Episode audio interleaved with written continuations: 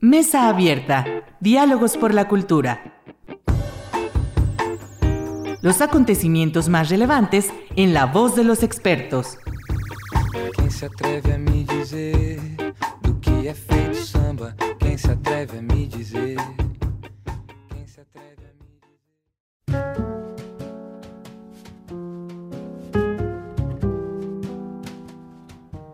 ¿Qué tal? Muy buenas noches. Bienvenidos a su programa Mesa Abierta, Diálogos por la Cultura. Soy Irlanda Godina para Radio Universidad Autónoma de Aguascalientes.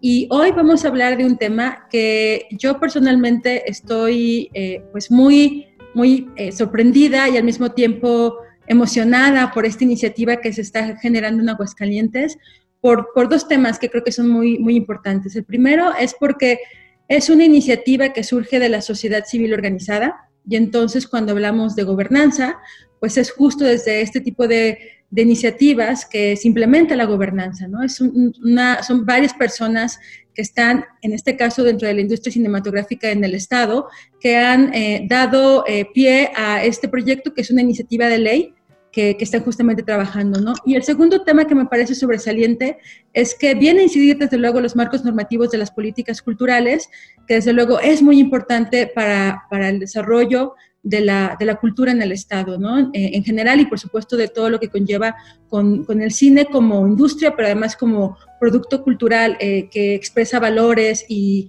y el- la- la- eh, digamos que los sentimientos y estos valores simbólicos de, de la sociedad. Entonces, pues muchísimas gracias a Pablo Bonilla del Festival Nébula que nos acompaña el día de hoy.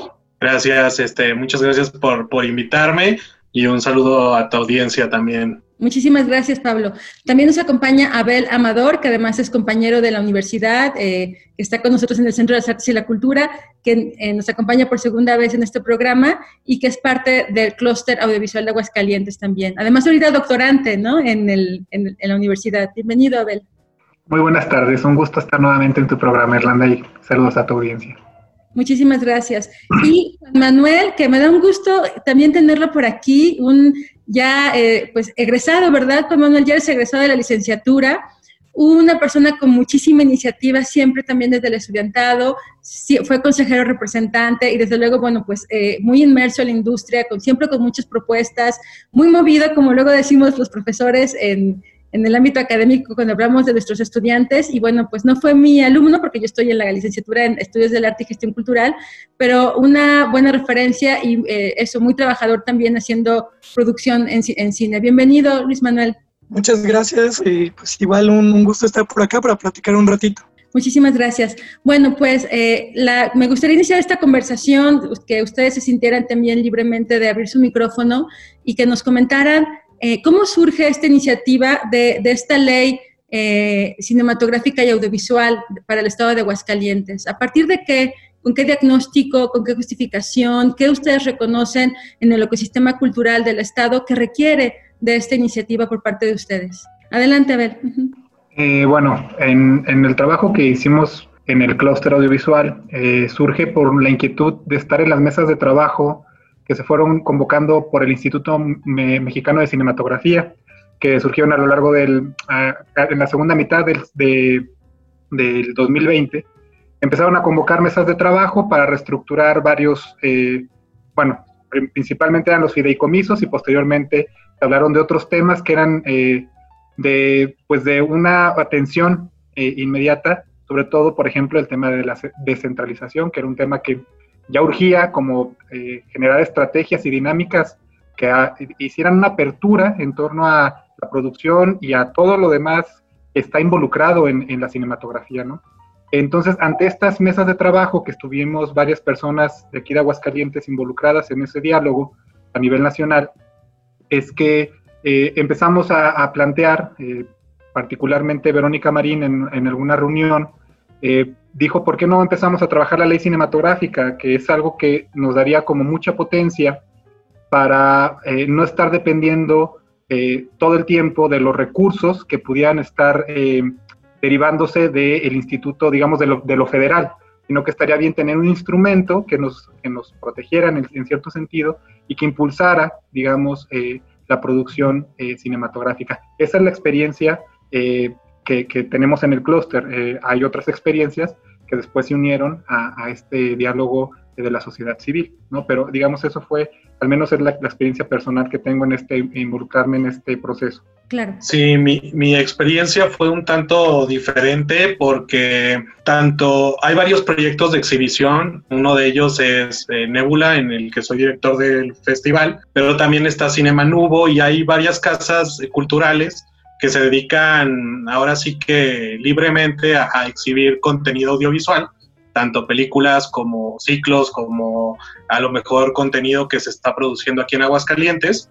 Y de, ahí buscamos este, acercarnos, eh, justamente cuando se empezaron a hacer las mesas de, de IMCINE para cada área de, dentro de la industria, y me tocó participar eh, en, la, en, la, mesa de, exhibición. Y era bien curioso porque en la mayoría de los que estaban eh, como asistentes eh, hablaban evidentemente de la descentralización, pero hablaban de aspectos muy en concreto que, que, que, tenían que ver con, con las leyes de sus respectivos estados, ¿no? aquí escuchábamos sobre todo de Ciudad de México, pero también se escuchaba este, en Monterrey, Jalisco, etcétera. Y entonces eh, yo en la mesa caí en cuenta de que era necesaria eh, para justamente acoplarse a todo este sistema eh, gubernamental desde el federal hasta el municipal, que era necesario que dentro del Estado se comenzara a tener esta iniciativa. Fue así como empezamos a ligarnos entre diferentes este, colaboradores para, para comenzar las mesas de trabajo de, la ley. Y nosotros, eh, como Redax, como la red de, exhibidores y distribuidores de Aguascalientes, participamos justamente en, la parte de, la exhibición y la distribución del cine que se está haciendo aquí en Aguascalientes. Sí, claro.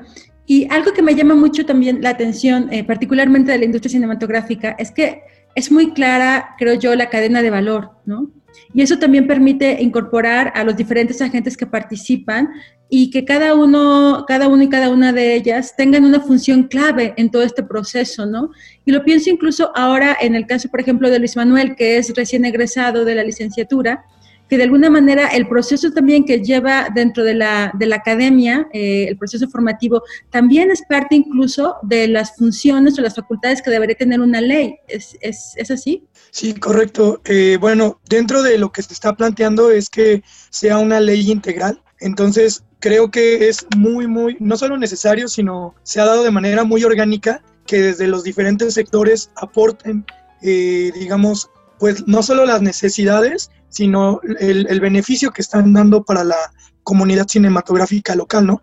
De alguna manera la dinámica en la que estamos construyendo la, la ley es también un poco eh, viendo la experiencia de las mesas de trabajo del, del IMCINE, ¿no? Es como las cosas positivas hay que replicarlas, obviamente siempre adaptándolas pues a nuestro contexto local. Y bueno, en este caso, eh, desde la parte que, que me tocó a mí vivir, pues es que digamos que pudimos tener conocimiento de otras personas pues que nos llevan ya más eh, tramo avanzado, ¿no? De diferentes regiones, en algunos talleres que he tenido la oportunidad de conocer y lo que nos decían es, pues nosotros ya luchamos porque se hiciera esto, pero ahora es como pasar la batuta, ¿no? Es, ustedes eh, tengan ese compromiso no solo de defender lo que ya hay, sino de crear sus propios métodos, ¿no? Sus propias maneras y buscar incidir en la política pública local, porque es la única manera en que el cine se va a descentralizar. O sea, también si estamos hablando de descentralización, pues no podemos esperar que todo lo haga el, Estado o el gobierno o desde la federación, ¿no? La, la descentralización justo debe nacer desde el impulso pues de, de, la ciudadanía que le diga a sus gobernantes cuáles son sus necesidades y en este caso eh, dónde está, este, hacia dónde quiere que se le invierta en política pública y en, y en temas hasta presupuestales, ¿no? Que, que, eso es este, algo importante. Y pues nada, este, como, como tú bien lo comentas, Irlanda, la ley está compuesta por, por diferentes partes, formación, exhibición, eh, producción, inclusive eh, inversión en la parte económica, ¿no? O sea, que se traigan no solamente las películas locales se apoyen, sino que se traigan películas de fuera para que pueda haber aquí una, eh, eh, un desarrollo pues eh, todavía con mayor potencial, ¿no? Claro, sí. ¿Y cuál sería, a ver, en este caso, por ejemplo, las condiciones que tiene Aguascalientes que hace necesaria esta, esta ley estatal? esta ley cinematográfica y audiovisual. Y, lo pregunto pensando también eh, con respecto a, eh, por ejemplo, otras entidades del país. Ya mencionaban Monterrey y hablaban también del caso de Jalisco. Eh, bueno, de, Guadalajara en particular, pero obviamente, bueno, por ser esta capital, pero ¿cuáles son estas condiciones que tiene Aguascalientes que hace que se requiera justamente ya una ley que dé marco normativo y un marco jurídico al impulso de, este, de este arte? Bueno, eh, creo que son muchas las, las, condiciones que lo permiten. Por un lado, hay un marco normativo, ¿no? Del el plan de cultura que ya involucra, digamos, de alguna forma esta parte del audiovisual o de lo cinematográfico, que no se ha visto explotada porque también, digamos, Aguascalientes, si bien eh, ha tenido producción audiovisual desde hace tiempo, eh, en los últimos años ha, digamos, eh, estallado, digamos, esta producción, y no nada más la producción, la exhibición con estos proyectos que menciona Pablo, y otras áreas, ¿no? También la reflexión cinematográfica y la formación, ¿no? Entonces, creo que es un momento coyuntural y en ese momento coyuntural están surgiendo todas estas ideas y están vertiendo estas necesidades, ¿no? Normativas y legales y desde la experiencia de otros estados, por ejemplo, en particular eh, los que estuvieron involucrados en la ley de, Jalisco, me comentaban que eh, Aguascalientes tiene las condiciones eh, ideales para tener una ley cinematográfica por lo geográfico, pero también por temas, digamos, de la, de la, de, la cantidad, por ejemplo, de municipios digamos, que, que, abarca Aguascalientes, ¿no? Pues, son 11 municipios. Es mucho más sencillo poder plantear una, una ley pueda abarcar a estos 11 municipios, por ejemplo, Oaxaca, ¿no? Una ley en Oaxaca donde tenga que, digamos, todavía eh, negociar e-, estas, esas este, entidades. Entonces, por un lado, también lo político, ¿no? La estructura política que tiene Aguascalientes lo hace muy, muy admisible y desde luego el desarrollo cultural que tiene eh, en los últimos años, pues también permite esta, esta, esta posibilidad y, y, sobre todo pues que lo hace, lo hace necesaria ya, ¿no? Ahora, yo, eh, ahorita que, tú hablabas, eh, bueno, que estamos hablando del, desarrollo cultural que tiene Aguascalientes y pensando sobre todo en el tema de los festivales, eh, nosotros sabemos que a lo largo de, pues ya de, varios años en la entidad ha habido diferentes iniciativas encaminadas a, festivales que por una u otra, de, una u otra forma concluyen en su primera edición, en su segunda edición, ¿no? Esta ley también de alguna manera daría una, un soporte para que estas iniciativas que con mucho esfuerzo se llevan a cabo tuvieran una larga vida y que en ese sentido también diera un cobijo y al mismo tiempo también un renombre a la entidad al poder garantizar el espacio para que los festivales que se llevan a cabo no, no, concluyan después de su primera edición? Sin duda, sin duda. Yo creo que es, es uno, de, uno de los de las principales eh, objetivos de una ley es proteger, es proteger la, los derechos culturales de, los ciudadanos. Y un festival eh, busca justamente proveer de, un, de, un, cine, de una cultura que no solamente tiene que ser de forma nacional o internacional, sino de, manera local, ¿no? De, poderse ver lo que se está produciendo de manera estatal y también poder acceder a otro tipo de contenido más allá del que se nos puede distribuir a través de las exhibidoras ya eh, conocidas, ¿no? Comercialmente, sino este, poder acercar el cine incluso eh, con iniciativas como las de Cinema Nubo, como Cine Vecino, en donde se acercó este, películas a los vecinos del oriente de la ciudad, o también nosotros como Nebula tuvimos una, una colaboración con Ruta Cinépolis, en donde pudimos llevar una pantalla a diferentes eh, municipios de Aguascalientes, justamente con la idea y con el propósito de poder eh, llevarles estos derechos culturales que tienen los ciudadanos mexicanos por ley. Y, que esto busca de, cierta forma proteger también la ley, no solamente eh, de, buscar la producción, sino también de, garantizarle a los ciudadanos que el contenido que se produce se pueda también ver, ¿no? Claro que sí, y además ahorita eh, lo, me, lo, lo, ligo, ¿no? a, esta disminución que se dio en la ley federal, eh, que del 30% al, que, eh, en la, esta obligatoriedad que tenían las salas de exhibición del 30% y que en la actualidad es solamente el 10%, lo cual eh, pues deja sin espacio de exhibición y de pues la muestra de diferentes narrativas, ¿no? Que es algo que también los propios estudiantes de la licenciatura y de todos los egresados, aquellos que inician en el trabajo cinematográfico, se encuentran de tope ante la falta de espacios para la exhibición y que esos espacios que están en estos grandes, eh, pues estas grandes empresas de, proyección, pues son acaparados, ¿no? Porque es solamente el 10% de la producción que se realiza en el país, ¿cierto? Sí, pues eh, hay, un, hay un tema bien, bien relevante con este tema de pues nuestro derecho a la identidad, ¿no? Porque ¿qué pasa cuando nos imponen a que tenemos que ser, digamos, como de ciertos eh, estándares que no cumplimos, ¿no? Es, es, difícil de pronto como un niño o niña crecer y ver pues que todo lo que estás consumiendo audiovisualmente, pues quizás ni siquiera se parece a ti, ¿no? Ya desde ahí, pues hablamos eh, desde una necesidad de repensarnos en, cómo estamos construyendo pues esta identidad o estas nuevas identidades. Y por otro lado, al mismo tiempo, el derecho al trabajo, porque si bien el, el cine es una, un, un, arte y es, es una actividad cultural, también es un motor económico y pues también estamos impulsando la ley desde este eje, ¿no? Que es el derecho al trabajo, el que las industrias creativas y las industrias culturales también demuestren su, la capacidad que tienen de aportar a la economía, al, desarrollo pues de, del talento que tenemos aquí, que se contemple pues el, talento creativo como un aporte ¿no? a la economía local. Y pues bueno, eh, realmente hacia allá va encaminada la ley. Es un gran reto, claro que puede sonar un poco ambicioso, pero la realidad es que también responde a una necesidad orgánica que tenemos como ya como, como comunidad. O sea, de verdad somos bastantes. Este, actualmente en el estado pues existen, eh, existen dos licenciaturas en, en, cine, pero también hay varias licenciaturas en comunicación, eh, hay proyectos de todas las índoles, como tú lo comentabas, exhibición, este, proyectos también en el tema ahí de, de escritura, o sea, ya hay todas las bases y ahora lo que se necesita es organizarnos y pedirle al Estado que nos respalde, ¿no? Con esto que estamos este, trayendo y que también eh, es importante mencionar que la ley está contemplando la participación de la iniciativa privada, ¿no?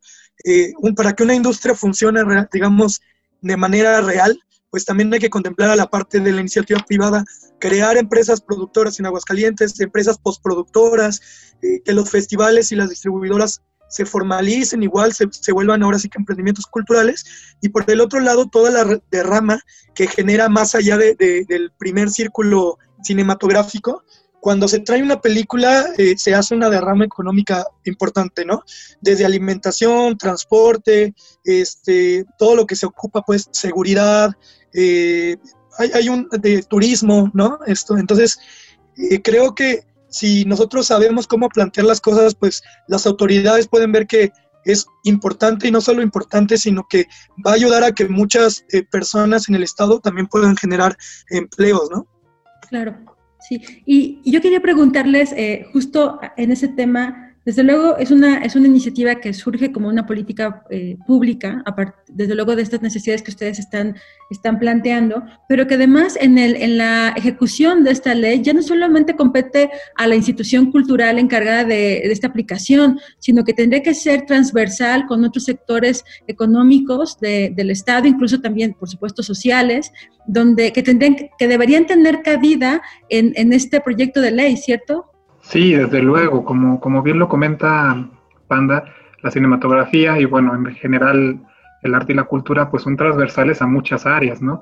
Por ejemplo, el turismo, que es un área que, digamos, impacta totalmente y, y digamos, el, también la, la, Secretaría de Economía, ¿no? O el, o el, sector económico también debe involucrarse en esto porque de alguna forma puede activar estas digamos, que ya, ya tienen tiempo con, con, su fama las economías naranjas, ¿no? Y que han demostrado su potencial en el crecimiento del Producto Interno Bruto de los países que las han desarrollado, ¿no? Entonces, bajo ese sentido, eh, desde luego que se vuelve algo eh, que no solamente involucra a una actividad en particular, sino que se vuelve, como ya lo dijo Panda, digamos, la resonancia que tiene y la, y la integración que se debe de, de facultar, pues es, es, múltiple, ¿no? Y, e incluso eh, también tener como la conciencia de como la ubicación geográfica de Aguascalientes, esta, este mismo impacto se vuelve regional, ¿no? Entonces, eh, desde luego que, que, esta, esta cuestión de la transversalidad y de la, y de la integración de otras disciplinas y, prácticas, ¿no?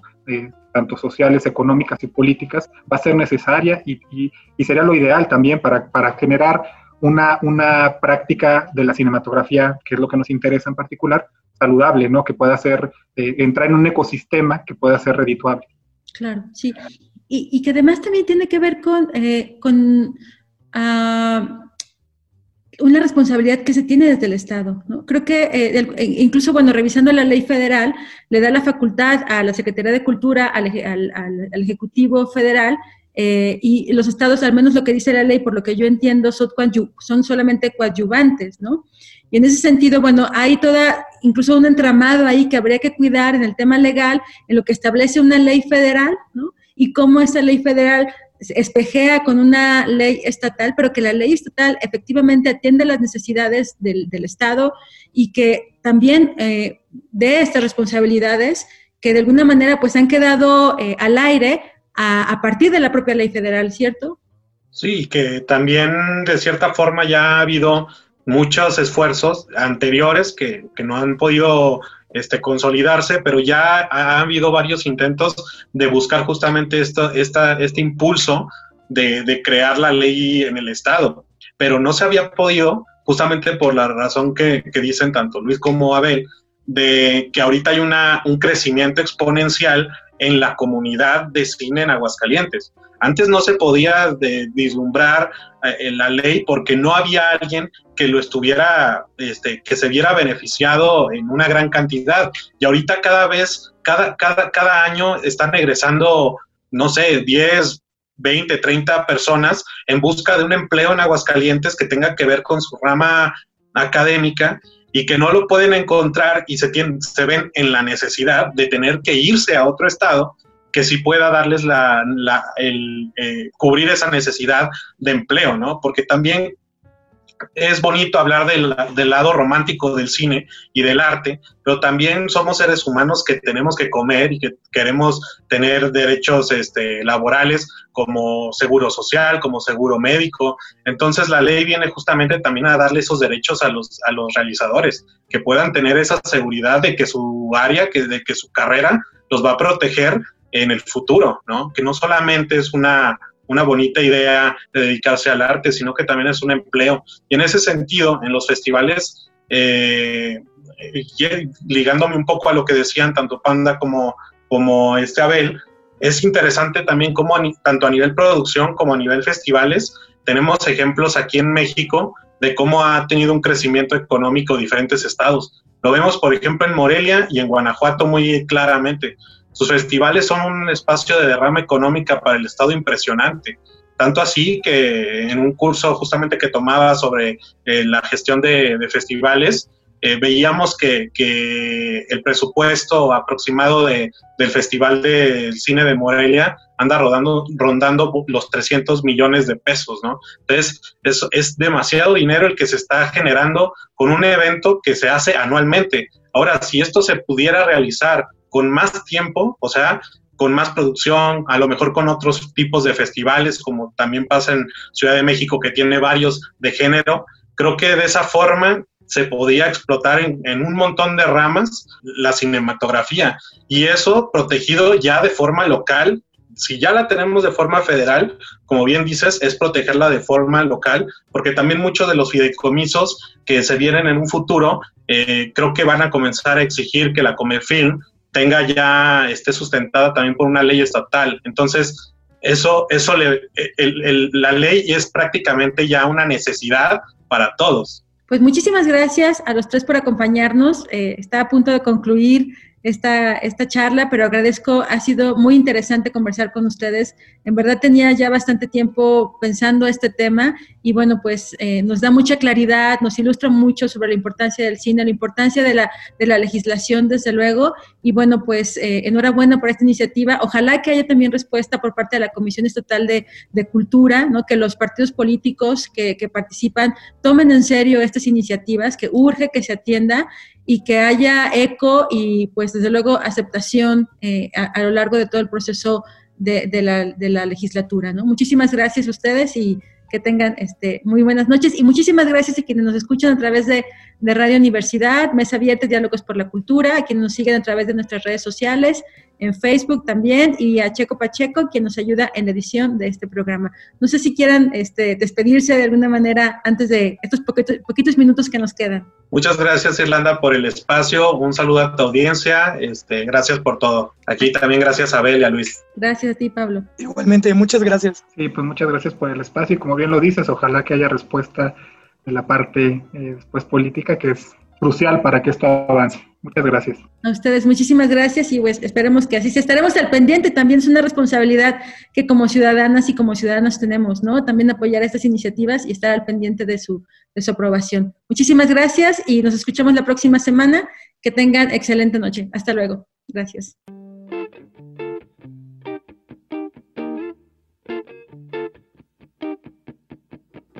Mesa Abierta. Diálogos por la Cultura. Nos escuchamos en la próxima emisión.